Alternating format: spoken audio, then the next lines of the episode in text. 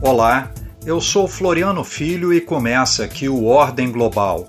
Nos próximos minutos, vamos apresentar notícias e debater questões estratégicas e contemporâneas sobre geopolítica e economia política internacional. Ordem Global Fatos e análises da economia política e geopolítica internacional. A Comissão de Relações Exteriores do Senado aprovou em agosto um acordo sobre previdência social entre Brasil e Índia. Assinado originalmente em Nova Delhi em 2020, ele facilita o cumprimento dos prazos mínimos para a obtenção de aposentadoria e outros benefícios.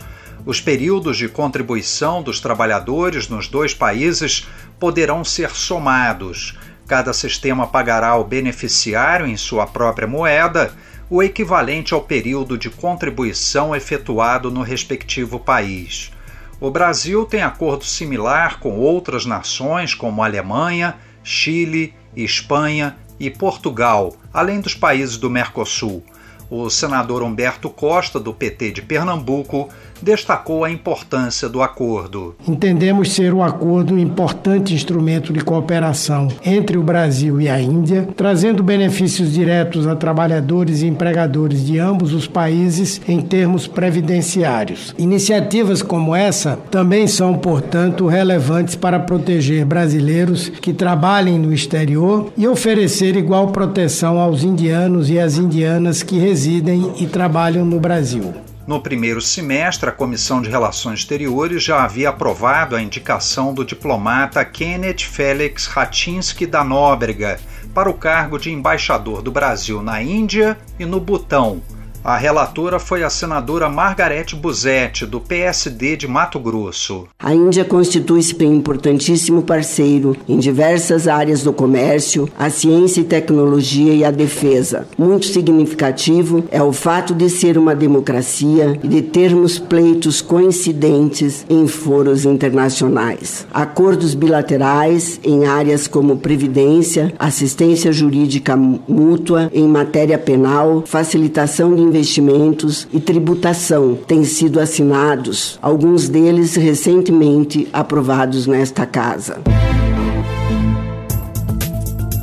O Ordem Global conversou sobre a complexa e delicada situação geopolítica da Índia com Enoch Gabriel Mandelbaum.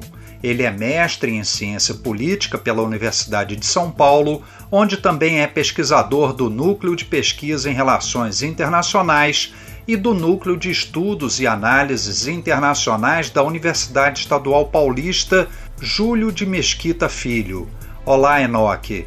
Bem-vindo ao nosso programa Ordem Global. Como você define a estratégia da Índia, que ao mesmo tempo faz parte do chamado Sul Global, dos BRICS, e também participa de alianças com os Estados Unidos e Japão? A estratégia da Índia é multifacetada. Ela busca exercer liderança entre os países do sul global e fortalecer seus laços com eles por meio do BRICS e da IPSA, por exemplo, enquanto também se engaja com potências como os Estados Unidos e o Japão por meio de arranjos unilaterais de segurança no Indo-Pacífico, como o Diálogo Quadrilateral de Segurança, o Quad, que também inclui a Austrália, e o Diálogo Ministerial Trilateral Estados Unidos, Japão e Índia. A política externa indiana tem tradicionalmente priorizado o desenvolvimento da sua economia, a defesa do seu território e a manutenção da influência e da estabilidade na sua vizinhança. Além disso, desde o início do governo nacionalista hindu de Narendra Modi, em 2014, esse adotou uma política externa retoricamente assertiva, que visa levar o país a uma posição de grande potência, tanto por meios materiais quanto pela expansão de seu poder de influência, chamado de soft power no jargão de relações internacionais. Além disso, por ser um país cujo produto interno bruto cresce em média 8,7% ao ano, Modi adotou a diretriz do multialinhamento, que facilita a um ator mais fraco a manipulação de atores mais poderosos em seu próprio benefício, podendo, assim, maximizar seus ganhos. Desse modo, a Índia sabe que pode jogar em diferentes campos por ser considerada um parceiro economicamente indispensável para os seus aliados, de modo que, enquanto se recusou a criticar Moscou pela guerra de agressão contra a Ucrânia, devido ao fato de depender de suas exportações de armamentos, com destaque para a fabricação binacional dos mísseis supersônicos BrahMos, ao mesmo tempo renovou sua cooperação com os Estados Unidos em termos de exercícios navais conjuntos para a manutenção da liberdade de navegação no Indo-Pacífico, especialmente os exercícios Malabar, que ocorrem anualmente, incluindo as marinhas japonesa e australiana, e nas áreas de terrorismo, segurança cibernética e desenvolvimento de infraestrutura regional. A questão geopolítica mais importante para a Índia seria a disputa territorial com a China na região da Caxemira? A disputa territorial com a China é de fato uma questão geopolítica importante para a Índia. O litígio remonta à Guerra Sino-Indiana de 1962, que terminou com a derrota da Índia, causando a morte de 1.388 soldados do lado indiano. A China passou a controlar a região de Aksai Chin, considerada estratégica por conectar as regiões do Tibete e de Xinjiang. Então, foi estabelecida a chamada linha de controle real, de mais de 3.440 quilômetros, que é uma fronteira mal definida devido à topografia complexa da região, de modo que atravessa montanhas, rios e lagos. Até hoje, a China e a Índia discordam sobre onde exatamente essa linha se encontra, e Nova Delhi continua a reivindicar Aksai Chin, enquanto Pequim reivindica 80 mil quilômetros quadrados do estado indiano de Arunachal Pradesh. Estudos recentes apontam que a China faz aproximadamente oito incursões por ano em território indiano, especificamente em momentos em que se encontra mais vulnerável, como em situações de recessão econômica. De modo a conter a escalada das tensões na região, Nova Delhi e Pequim concordaram que suas patrulhas próximas à linha de controle real deixem de portar armas de fogo, o que faz com que os seus embates geralmente envolvam paus e pedras. Em 2017, a China avançou sobre a área em disputa de Doklan e levou a um impasse que durou dois meses. E, em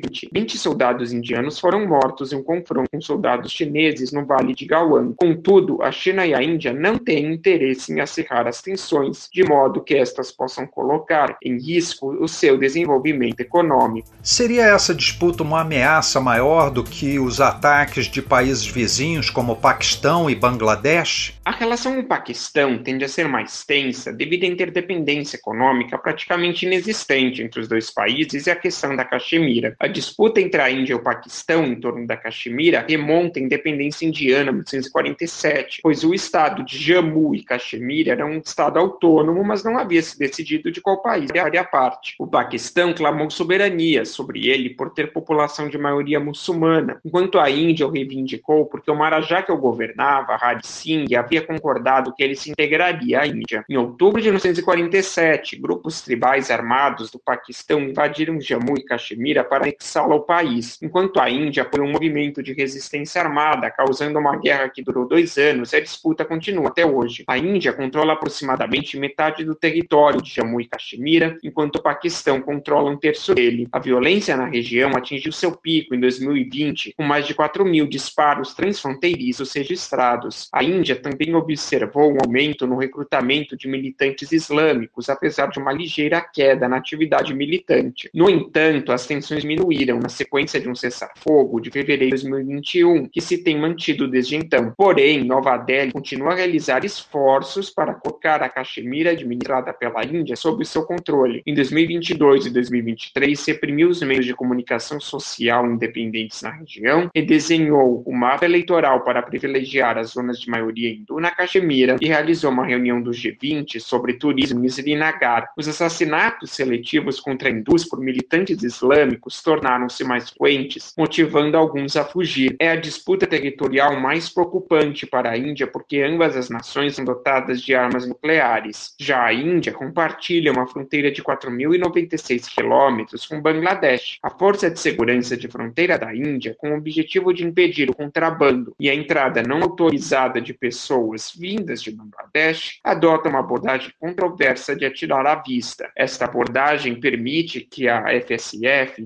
dispare contra qualquer pessoa sem necessidade de motivos específicos, causando mortes frequentes na região, de modo que totalizaram totalizaram quase 1.150 entre 2000 e 2016. Muitos dos afetados são comerciantes de gado, indivíduos que possuem terras próximas à fronteira. A possibilidade de um ataque bengali contra a Índia é altamente improvável, porque suas forças armadas são relativamente pequenas e com um orçamento de defesa limitado quando comparado ao indiano. O fato da China ter feito uma aliança com o Paquistão no contexto das mega obras da iniciativa do Cinturão e Rota representa uma ameaça adicional para a Índia? Sim, a Índia teme ser enrodilhada pelos projetos da iniciativa do Cinturão e Rota da China presentes no Paquistão, no Sri Lanka e no Nepal. A China começou a financiar a construção do porto de Guadar a partir de 2016 para usá-lo como um centro de escoamento de mercadorias que vem do oeste da China. Os militares paquistaneses sempre entenderam o projeto de Guadar como uma forma de consolidar a posição do Paquistão contra a Índia e diminuir a influência desta na região região. O seu antagonismo foi, portanto, um grande obstáculo não só a qualquer tentativa de normalizar as relações, mas também a qualquer movimento suscetível de gerar uma maior integração econômica com a Índia, inibindo, de fato, seus próprios planos de desenvolvimento para toda a região. Nesse contexto, os tomadores de decisão paquistaneses entenderam a conexão chinesa como uma garantia contra a Índia. Por mais que Pequim estivesse disposta a ajudar o seu aliado paquistanês e a manter algum grau de pressão pressão sobre a Índia só em parte partilhava das motivações do Paquistão, nem estava disposta a deixar Islamabad ditar os termos de suas relações com Nova Delhi. A China também tem incentivos próprios, pois é uma rota alternativa que confere vantagem estratégica por resolver o dilema de Malaca, que consiste no risco de seus adversários bloquearem o Estreito de Malaca no caso de conflito, que é fundamental para o seu abastecimento de combustíveis fósseis. A China já já mantém um destacamento de sua marinha no porto sob o pretexto de fazer a sua segurança, ao risco de Pequim militarizar o porto de Guadar e ela pode usá-lo no caso de conflito com a Índia, no Oceano Índico, além de poder usá-lo para acessar o Mar da Arábia e interceptar o comércio marítimo e o abastecimento de petróleo da Índia vindo do Oriente Médio. Como a Índia e o Paquistão possuem armas nucleares, você vê a possibilidade futura de uma guerra envolvendo esse tipo tipo de armamentos na região? Sim, tanto a Índia como o Paquistão modernizaram consistentemente essas forças nucleares ao longo das últimas duas décadas, e ambos possuem um arsenal de entre 130 e 150 ogivas nucleares. Isto abrange desde a capacidade de utilizar armas nucleares táticas em campos de batalha específicos, bem como a capacidade de conduzir grandes ataques estratégicos nas cidades de um dos outros. O Paquistão adotou uma estratégia de dissuasão de todo o espectro, que permite a utilização utilização de armas nucleares em resposta a uma guerra convencional de baixa escala, mesmo consideravelmente abaixo do limiar nuclear. Como parte dessa estratégia, Islamabad introduziu armas nucleares táticas, como o míssil Hatf-9 Nasser, que tem um alcance de 60 quilômetros. Também construiu uma série de mísseis de cruzeiro com capacidade nuclear lançados no solo e no ar, com alcance entre 350 e 700 quilômetros.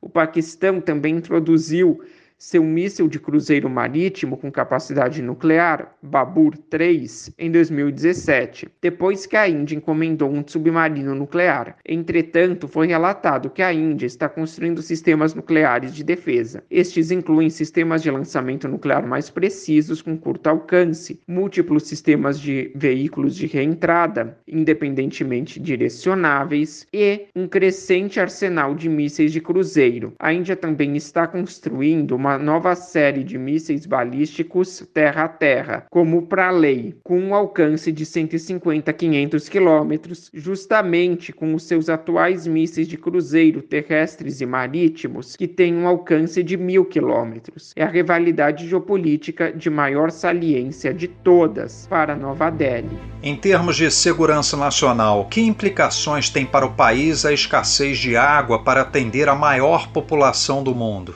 A escassez de água representa um sério desafio de segurança nacional para a Índia. Isso pode levar a conflitos internos, migrações massivas e tensões com nações vizinhas sobre os recursos hídricos compartilhados. O sistema de gestão dos recursos hídricos não unificado, com diversas entidades tendo funções que muitas vezes se sobrepõem. Na Índia, os recursos hídricos são escassos e a necessidade por água cresce velozmente devido à expansão populacional, ao rápido processo de urbanização e o avanço industrial. A distribuição de água apresenta desequilíbrios e carece de uma visão integrada para o planejamento, administração e aproveitamento dos recursos hídricos. O aumento da população e a demanda crescente têm gerado escassez de água em várias regiões, desde o semiárido do Rajastão até o planalto do Deccan, onde se situa Bengaluru, o principal centro da indústria eletrônica da Índia. Mais de 2 mil casos de conflito por água foram registrados em todo o país nos anos recentes, deixando mais de 200 mortos. A crise climática e ambiental contribui para agravar as questões de quantidade e qualidade da água. Assim, por exemplo, em Bengaluru, cidade que se expandiu e se industrializou, os lençóis freáticos baixaram devido ao alto consumo e à falta de chuvas nos últimos anos, precisando ser implementado um sistema sofisticado para gerir a água disponível e evitar o seu racionamento. A Índia também tem disputado com a China pelo controle das águas do rio Brahmaputra, que cruza os dois países. Em novembro de 2020, o 14º Plano Quinquenal da China para 2021 a 2025 deixou a Índia preocupada quando anunciou a construção de uma super barragem hidrelétrica em Medong, perto da fronteira indiana, na Grande Curva. A barragem de 50 metros de altura e capacidade de geração de energia de 60 gigawatts é considerada a maior barragem do mundo no sudeste de, do Tibete, no sopé do Himalaia. A construção de mega barragens acarreta ameaça para a Índia de períodos de seca no inverno e de inundações repentinas durante o verão, especialmente nos dois estados do Nordeste, que são Assam e Arunachal Pradesh. O local proposto para a barragem fica a apenas 30 quilômetros da fronteira indiana. Somado a isso, abre a possibilidade que a China controle a vazão de água que chega à Índia, como tem feito no rio Mekong em relação aos países do Sudeste Asiático. Quais são as perspectivas para os indianos em relação à segurança alimentar, uma vez que a Índia tem cerca de um terço do território brasileiro e possui muitas áreas não agricultáveis? Apesar do crescimento significativo da economia indiana nos últimos anos, a insegurança alimentar ainda é um problema crônico na Índia. De acordo com as Nações Unidas, 195 milhões de indianos sofrem de desnutrição, que é aproximadamente 14,8% da população indiana, e o mesmo ocorre com 43% das crianças do país. As causas da insegurança alimentar na Índia são complexas. Algumas pesquisas indicam que as elevadas taxas de migração das zonas rurais para as urbanas podem desempenhar um papel como evidenciado pela concentração dos ganhos econômicos nas zonas urbanas e pelas mudanças significativas na contribuição do setor agrícola para o PIB. O processo de urbanização em larga escala também tem pressionado as terras agricultáveis. Isso é especialmente preocupante, pois quase 147 milhões de hectares de terras estão sujeitos à degradação do solo, principalmente por meio da erosão causada pela água e pela salinidade. Os efeitos adversos das alterações climáticas também são contribuintes contribuinte emergente para a insegurança alimentar, com padrões climáticos desiguais e secas crescentes responsáveis pelo crescimento e produção desiguais de reservas alimentares. O mais recente Índice Global da Fome classifica a Índia no topo da categoria grave, uma vez que a Índia continua a ter um fraco desempenho no combate à fome e à subnutrição. Muitos na Índia também sofrem de fome oculta. A fome oculta refere-se a uma situação de deficiência crônica de micro micronutrientes, em que uma pessoa pode ter acesso a, cal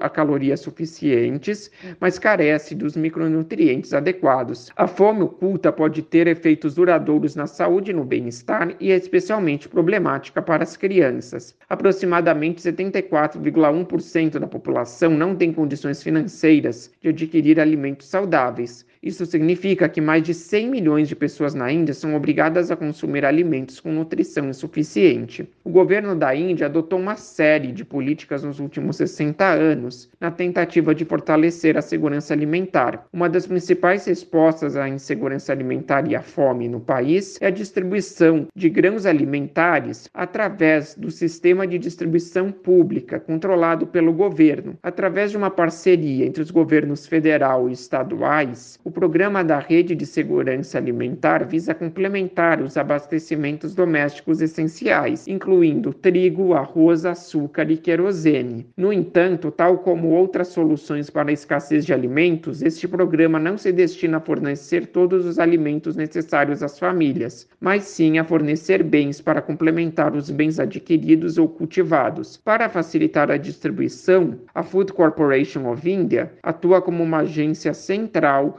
responsável pela aquisição de grãos alimentares dos agricultores a um preço que é muitas vezes superior ao preço de mercado. Os governos estaduais individuais adquirem então os grãos alimentares a um preço subsidiado, conhecido como preço de emissão central da FCI. Estes bens são então distribuídos aos consumidores por meio de preços justos ou lojas de racionamento. 75% da população rural da Índia e 50% da população urbana são elegíveis para a redistribuição subsidiada de alimentos. Com mais de 60% da população vivendo em áreas rurais, você considera que o grau de desenvolvimento da Índia é bem inferior ao da China? Sim, a comunidade internacional celebrou o milagre anti-pobreza da China, que essencialmente eliminou a pobreza abjeta. Em contraste, a Índia continua a ter elevados níveis de pobreza e desnutrição. Em 1980, 90% dos 1 bilhão de cidadãos chineses tinham rendimentos abaixo do limiar de pobreza extrema do Banco Mundial. Hoje esse número é aproximadamente zero. No entanto, mais de 10% da população da Índia, de 1,4 bilhão de habitantes, continua a viver abaixo do limiar de pobreza extrema do Banco Mundial, de 2 dólares por dia. No entanto, 16,3% da população da Índia ainda estava subnutrida no período entre 2019 e 2021, em comparação com menos de 2,5% da população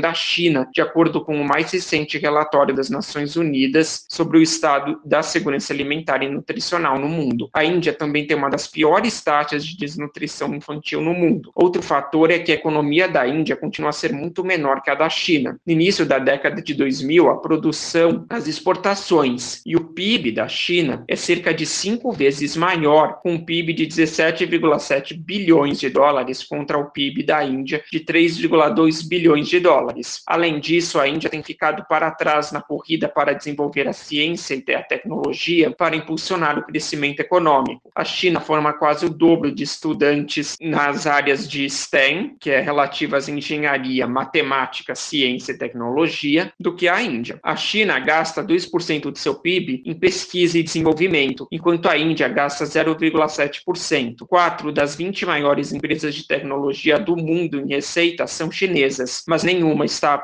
sediada na Índia. A China produz mais da metade da infraestrutura 5G do mundo e a Índia apenas 1%. O TikTok e aplicativos similares criados na China são agora líderes globais, mas a Índia ainda não criou nenhum produto tecnológico que se tornasse global. Quando se trata de produção de inteligência artificial, a China é o único rival global dos Estados Unidos. O modelo SenseTime AI da China superou recentemente o Chat, o Chat da OpenAI nas principais medidas de desempenho técnico. A Índia não tem entrada nesta corrida. A China detém 65% das patentes mundiais de inteligência artificial em comparação com os 3% da Índia. Isso inviabiliza uma possível substituição da China pela Índia em cadeias globais de valores, como no caso de equipamentos sofisticados de telecomunicações? Não necessariamente. Como já mencionado, o PIB chinês é consideravelmente maior que o da Índia. Além disso, a China historicamente teve uma população maior e na década anterior o crescimento real do PIB da China ultrapassou o da Índia em mais de 1,5 pontos percentuais anualmente. No entanto, a situação deverá ser pelo menos parcialmente invertida nos próximos anos. De acordo com dados da FMI, a população da China está agora em declínio. Até o o final do horizonte de previsão em 2027, a China terá perdido 8 milhões de pessoas. Em contraste, a Índia terá ganho mais de 75 milhões e terá se tornado o país mais populoso do mundo. Além disso, o crescimento real do PIB da Índia será superior em mais de dois pontos percentuais ao da China todos os anos ao longo do atual horizonte de previsão. A demografia mais favorável é um fator importante, pois, enquanto a população da China irá diminuir e envelhecer, a da Índia é relativamente jovem e está crescendo rapidamente. Além disso, o rendimento per capita muito mais baixo da Índia significa que há mais potencial para recuperar o crescimento do que na China de rendimento médio. Além disso, as empresas estatais, cada vez mais hegemônicas na China, irão provavelmente atenuar o dinamismo do setor privado nos próximos anos. Por último, o crescente isolamento internacional da China, como resultado das sanções dos Estados Unidos, as fricções com o Ocidente das restrições fronteiriças, já está levando as empresas a diversificarem as cadeias de abastecimento fora do país, uma tendência que provavelmente continuará. A Índia deverá adquirir alguns negócios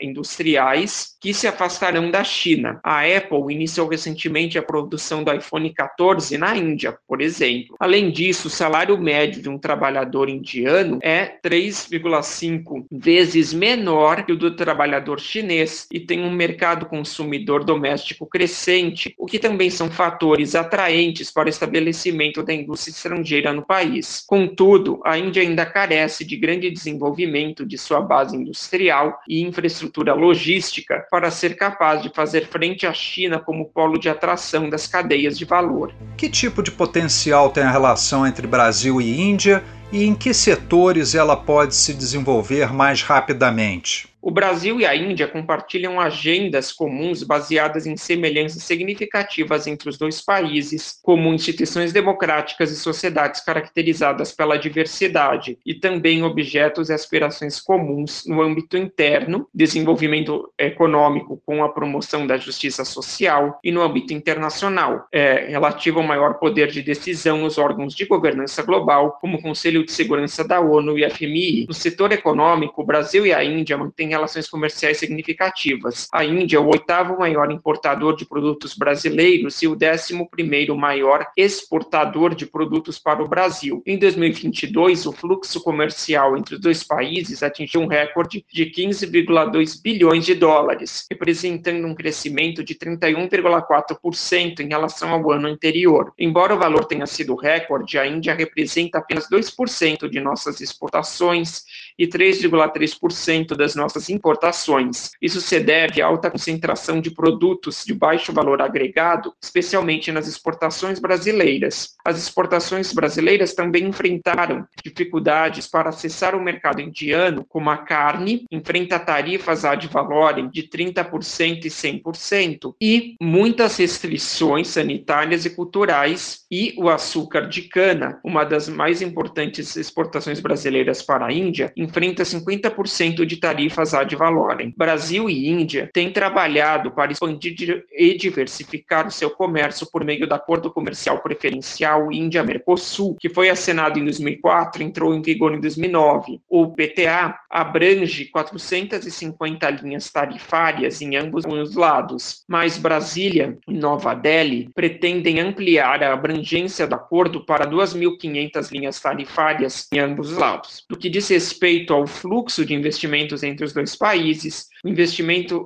estrangeiro direto do Brasil na Índia nos últimos anos chega a um bilhão de dólares, enquanto o investimento indiano no Brasil é de cerca de 6 bilhões. A maior parte dos investimentos brasileiros na Índia está concentrada em poucas empresas, como a Gerdau, uma siderúrgica, e a VEG, uma produtora de motores elétricos, além da Perto, uma empresa distribuidora de cédulas, e a Marco Polo, empresa automobilística que possui uma joint venture com a Tata Tata Motors para a produção de ônibus. Por outro lado, o investimento indiano no Brasil abrange empresas de diversos setores da economia, especialmente dos setores siderúrgico, automobilístico, farmacêutico, agrícola, pecuário, eletrônico e energético. Entre as empresas indianas que atuam no Brasil estão a automobilística Mahindra, a farmacêutica ACG Worldwide e a estatal indiana Oil and Natural Gas Corp. Brasil e Índia pretendem expandir o investimento bilateral por meio do Acordo de Cooperação e Facilitação de Investimentos, o CFIA. O CFA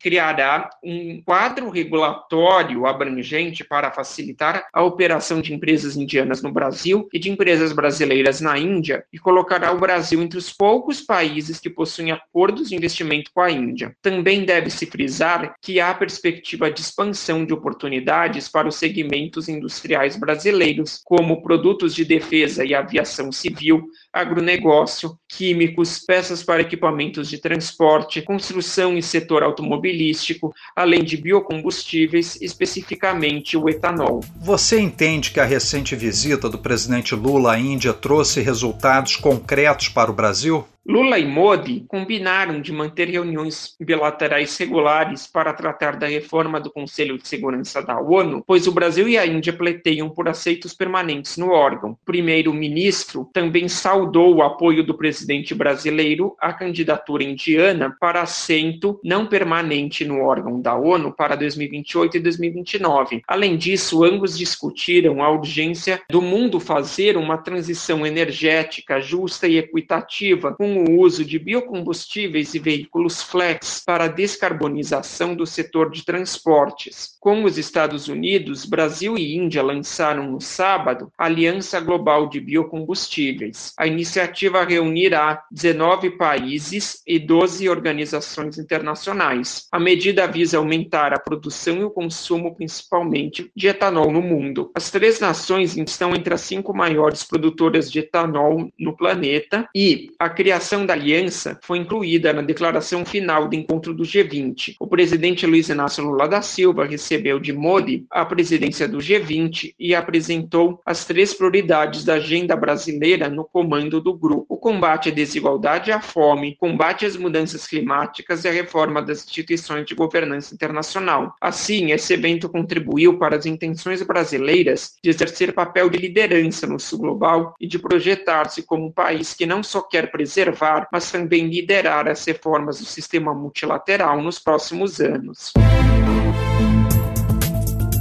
Obrigado, Enoque Gabriel Mandelbaum, que é mestre em ciência política pela Universidade de São Paulo. Por hoje, o nosso podcast Ordem Global fica por aqui.